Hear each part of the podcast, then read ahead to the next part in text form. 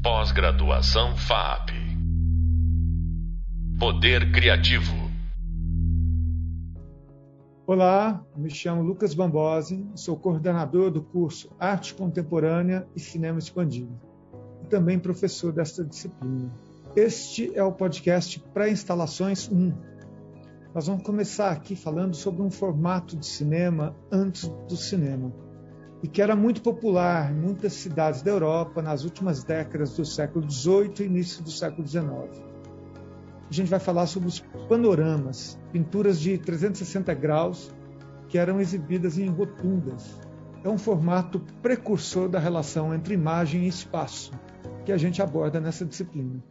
Dentro do panorama, a arquitetura emulava a sensação de descortinar o horizonte, Todo o circuito realizado pelo visitante tinha a função de colocá-lo na situação de imersão e dominância da visão. Ao adentrar por um corredor escuro, sentia-se dessensibilizado do mundo exterior. Ao mesmo tempo, a escuridão da passagem se tornava claridade conforme se subia as escadas para emergir no centro da rotunda.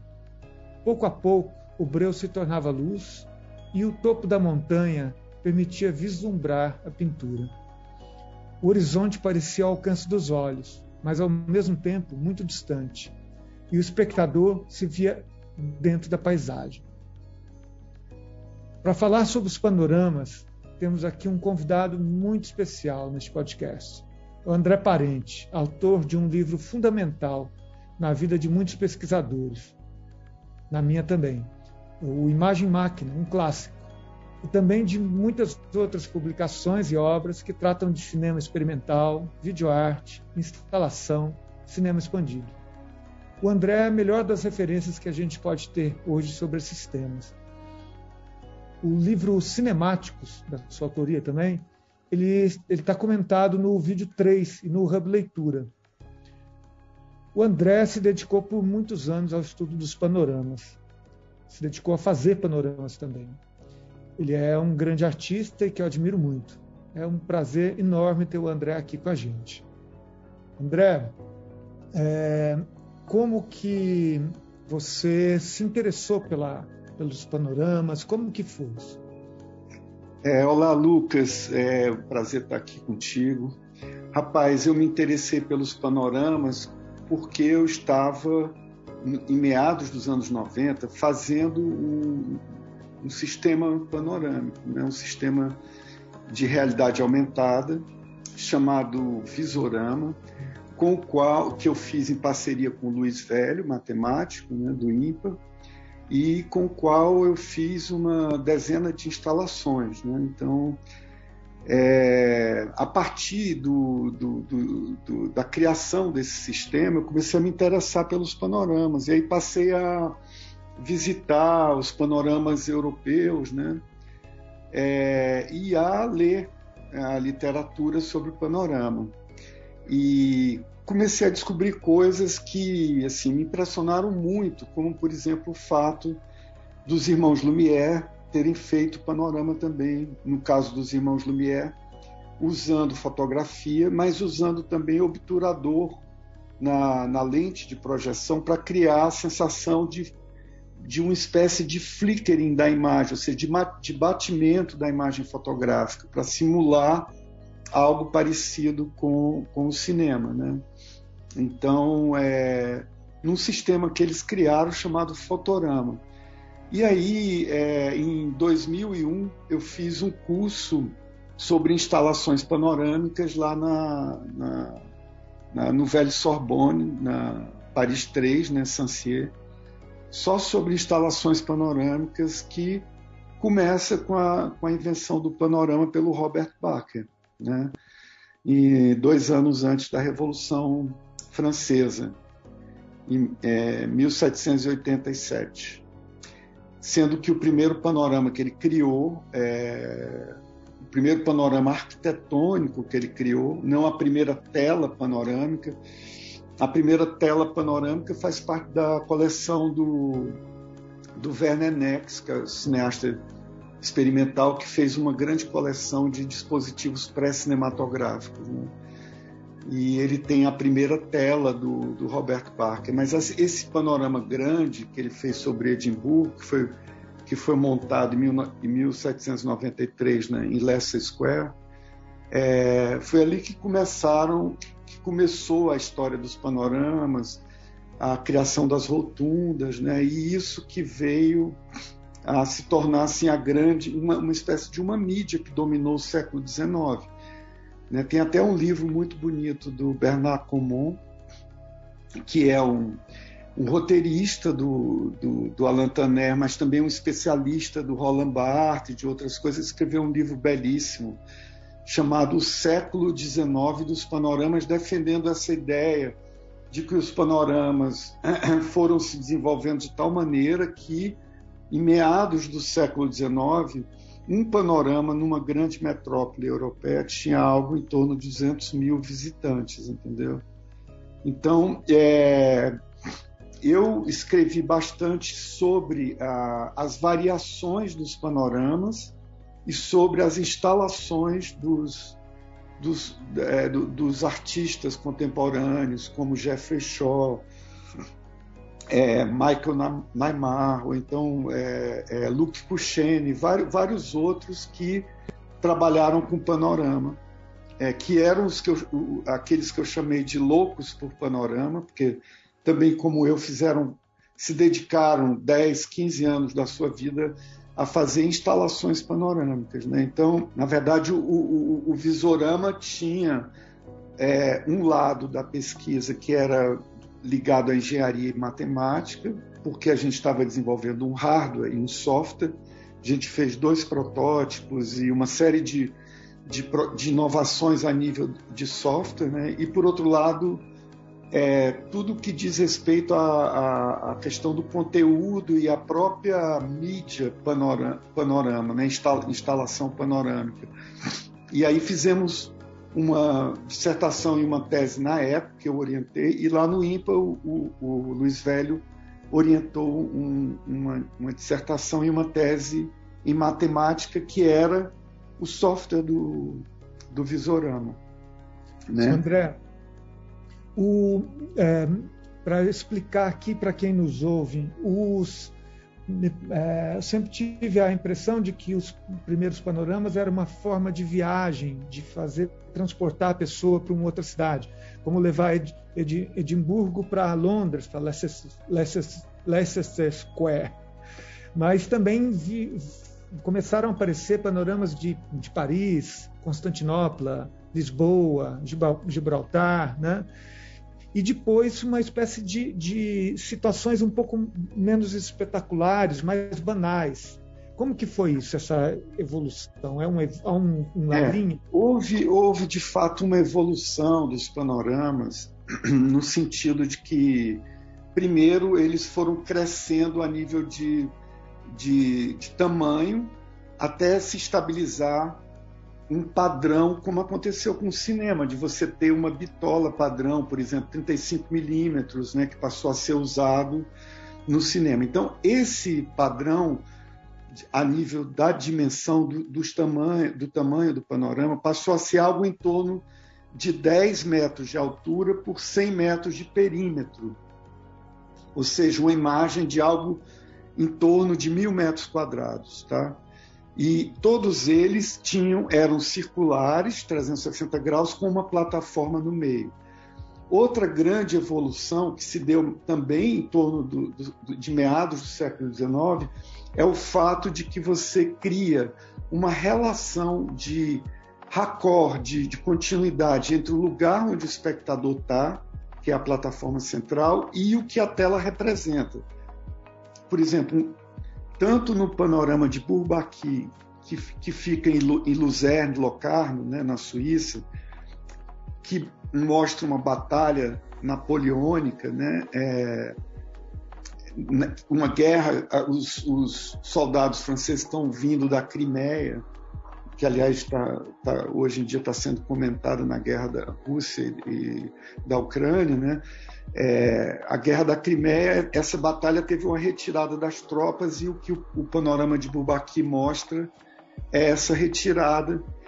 E aí, assim, entre você ver no horizonte os soldados, cenas de guerra e, os, e a retirada dos soldados, você tem próximo da plataforma soldados mortos, cavalos mortos, um vagão de trem real, em tamanho real, porque o panorama era tão grande que você podia preencher é, esse, o, o fosso que separa a plataforma da pintura com coisas de, de tamanho real, entendeu? Porque é, ele é muito grande. Mas, basicamente, já que eu estou falando da guerra, os panoramas tinham essa questão da monumentalidade. Portanto, eles estavam também, do ponto de vista do conteúdo, voltados para você, para a questão da grande natureza, é, uma, uma natureza espetacular, tipo os quadros do Friedrich, por exemplo, que você vê lá de cima dos Alpes, aquela visão sublime, estonteante, né, a nível de altura, as batalhas, né, as guerras, e também as grandes cidades, que são outro fenômeno monumental do século XIX. Então, assim, o panorama ele geralmente representava é, uma algo que era monumental porque ele tinha uma monumentalidade, uma dimensão muito grande a nível de pintura, né? Ele herda nesse ponto ele tem ele tem uma certa relação com a pintura neoclássica, tanto a nível do tamanho quanto a nível do, do conteúdo, né, da representação. Então... Mas eles começaram a, a, criar também representações menos espetaculares, né, mais banais, mais ligadas a, ao cotidiano. É, é isso mais para o final, mais para o final do século XIX.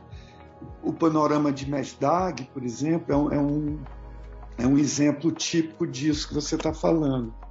É, porque o panorama, é, na verdade, o que, que acontece? Ele está em Haia hoje em dia, né? E porque o pintor Hendrik von Mesdag é de Haia, chama panorama de Mesdag por causa do pintor, né? E, na verdade, o que, que acontece? Ele mostra é, uma cena que a gente vê como se a gente tivesse no alto de uma duna que existe de fato na, na cidade de Scheveningen, olhando de um lado a cidadezinha, que era uma cidade pesqueira, e do outro lado o mar.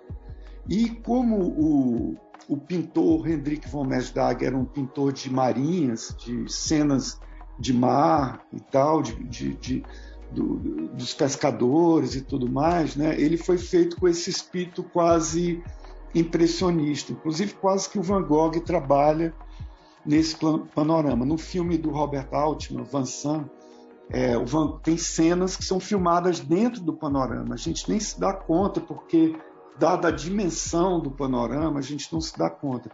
Mas no panorama de Mesdag, o que faz a relação entre o lugar onde o espectador está e, e, o que a pintura mostra é areia de verdade com objetos de embarcação, assim, restos de embarcação, pedaços de madeira, pedaços de rede, de, de velas, coisas do gênero, entendeu?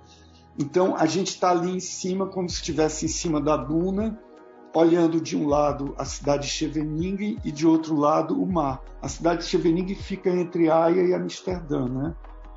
Então, por exemplo, esse panorama é um panorama quase é, impressionista no espírito da coisa, né? Assim, então ele sai um pouco dessa coisa da, da monumentalidade. Mas veja que ele foi feito em 1880, já mais ou menos mais para o final da época do domínio dos panoramas. Né?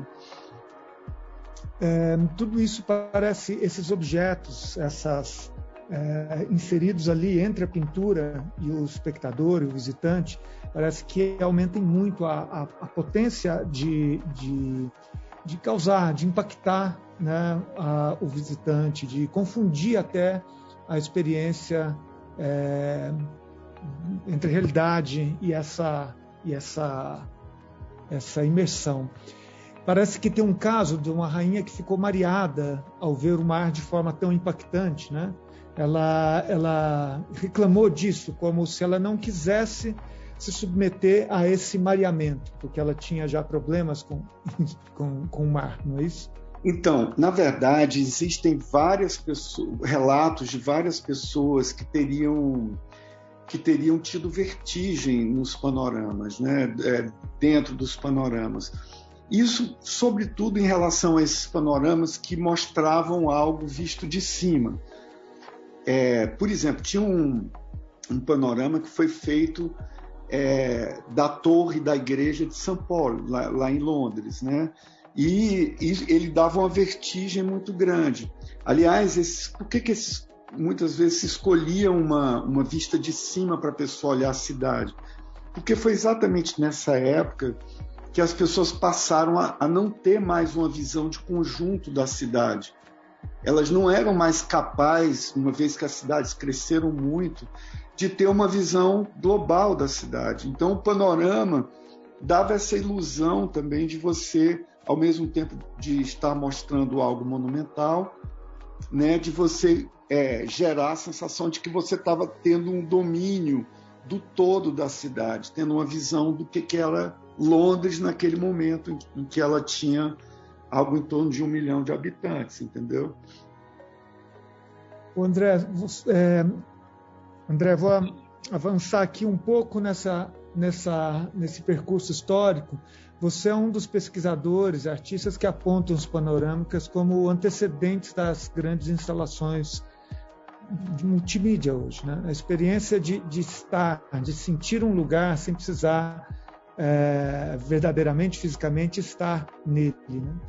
É, isso parecia, como você comenta, muito marcante para os visitantes ali. Qual o paralelo mais preciso? Seria uma forma, esse panorama eles se, eles se conectam mais com o cinema 180 graus do século XX ou estão muito relacionados com as novas mídias, com a realidade aumentada, com a realidade virtual e com esses sistemas de 360 e com seus próprios panorâmicos, os, os seus hum. próprios sistemas panorâmicos. Né? É, na verdade, Lucas, eu acho que, o, que os panoramas, eles. Veja bem, para me te responder essa pergunta, eu preciso te dizer o seguinte: em, na, na feira de, eh, universal de 1900 em Paris, foram apresentados quatro ou cinco panoramas muito inovadores, tá? Um deles era o Mariorama, que era um barco que cabia, cabia algo em torno de 700 pessoas. Era um panorama feito pelo Hugo D'Alese, que é um, que é um argentino radicado em Paris, que fez é, colocou um barco sobre motores cardan que permitia suspensões, né, que permitia fazer o barco balançar.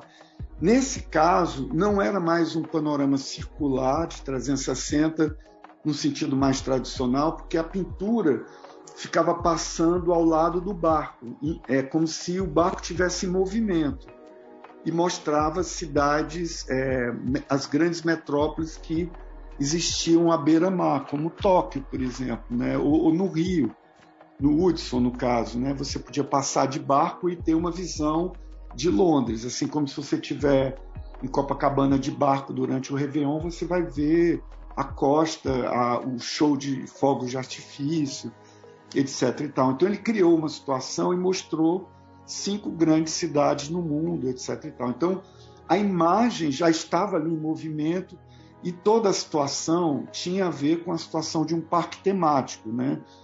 É, você estava em cima de um grande navio que cabia 700 pessoas.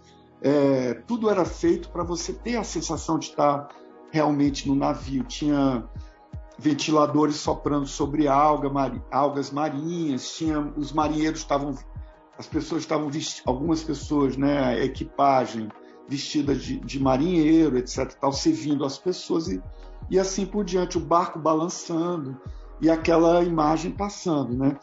Um outro panorama espetacular foi o do Raul Grimoire Sanson, que já era uma instalação cinematográfica, que, pelo que eu sei, não há outra.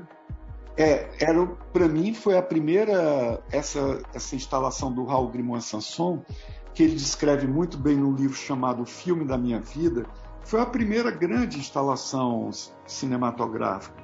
Foi filmado com 10 câmeras, projetado com 10 projetores e mostrava a subida de um balão numa tela circular é, e ele fez a coisa de tal maneira a eliminar a lateral da imagem para poder juntar uma imagem com a outra e você não saber onde começava uma imagem, onde, onde ela terminava. E criar uma continuidade entre, entre essas, esses dez projetores, né? porque são cada, cada um projetando uma imagem de uma das dez câmeras que ele usou. Então, assim, essa instalação ela tinha um poder de imersão muito forte, entendeu? Muita gente passava mal diante de uma, de uma instalação como essa e tudo na instalação dava a sensação de você estar tá na, naquele grande cesto de um, de um balão de verdade, com, aquela, com, aquelas, com aquele acordoamento que tem né, no balão, e você via em cima como se fosse um balão de verdade. Então, tudo ali era feito para, de fato, você ter a sensação de estar no balão. Por outro lado, também nessa exposição, os irmãos Lumière apresentaram o fotorama. Eles criaram uma câmera de fotografia de 360 graus e mostravam numa grande rotunda de, de mil metros quadrados, mais ou menos. Aliás, eles criaram uma rotunda permanente é, é, na Praça de la République, ali ao lado do diorama, para concorrer com o diorama. E lá eles apresentavam as vistas Lumière do ponto de vista fotográfico, né, que, na, na, na rotunda panorâmica do fotorama. Eles, inclusive, em, em correspondência, falam que eles acreditam mais naquele momento no sucesso, no futuro do fotorama do que no cinematógrafo, o que é, na verdade, extraordinário. Curiosamente, assim, para mim, como para o Bernard Comon, né, é, no, no, livro o, o, século XIX dos panoramas, os, as salas de cinema vieram justamente substituindo os, fotoram, os, os panoramas em todos os lugares, em todas as grandes metrópoles. Por isso que hoje em dia você geralmente tende a encontrar panoramas na Europa em pequenas cidades, como Haia, como Locarno, né, Luzerne, né, e outras pequenas cidades, porque nas cidades grandes, todas as rotundas que haviam, como por exemplo havia no Rio de Janeiro, aqui na Praça 15, o Vitor Meirelles, que era um pintor muito famoso, era um pintor da corte, inclusive, ele foi o único no Brasil a fazer pinturas panorâmicas, né? E era quase uma coisa natural, porque ele e o Pedro Américo eram dois pintores neoclássicos, né, que faziam aquelas grandes pinturas, pinturas monumentais e lidavam com esses temas da monumentalidade. Por exemplo, as batalhas, as guerras do, do Paraguai, essas coisas todas, né? Que ele, inclusive, fez um panorama baseado na, na, na guerra, na, numa das batalhas, a de Guararapes.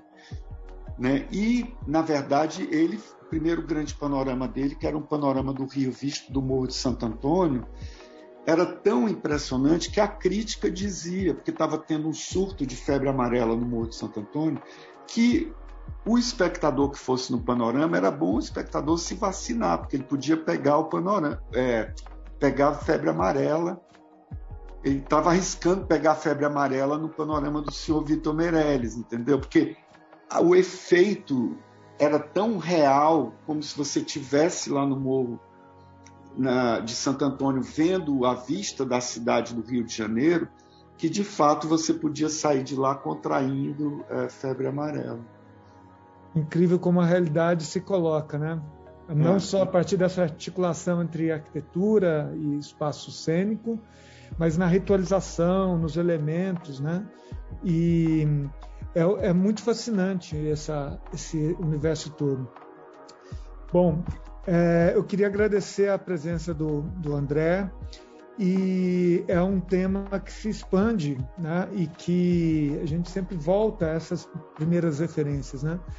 É, o, no próximo podcast a gente vai falar sobre Mesbal, do Kurt Witters, e que é uma instalação expandida também, que não coube onde foi concebida e foi se ampliando por muitos anos. A gente segue nos próximos podcasts pensando em filmes que não cabem na tela, em obras que não cabem no espaço, em como o cinema se expande, se encolhe, dependendo das conveniências e, e estruturas, estruturas arquitetônicas. André, verdadeiramente um grande prazer ter você aqui. Obrigado, Lucas. Foi um prazer enorme estar contigo. Pós-graduação FAP. Poder Criativo.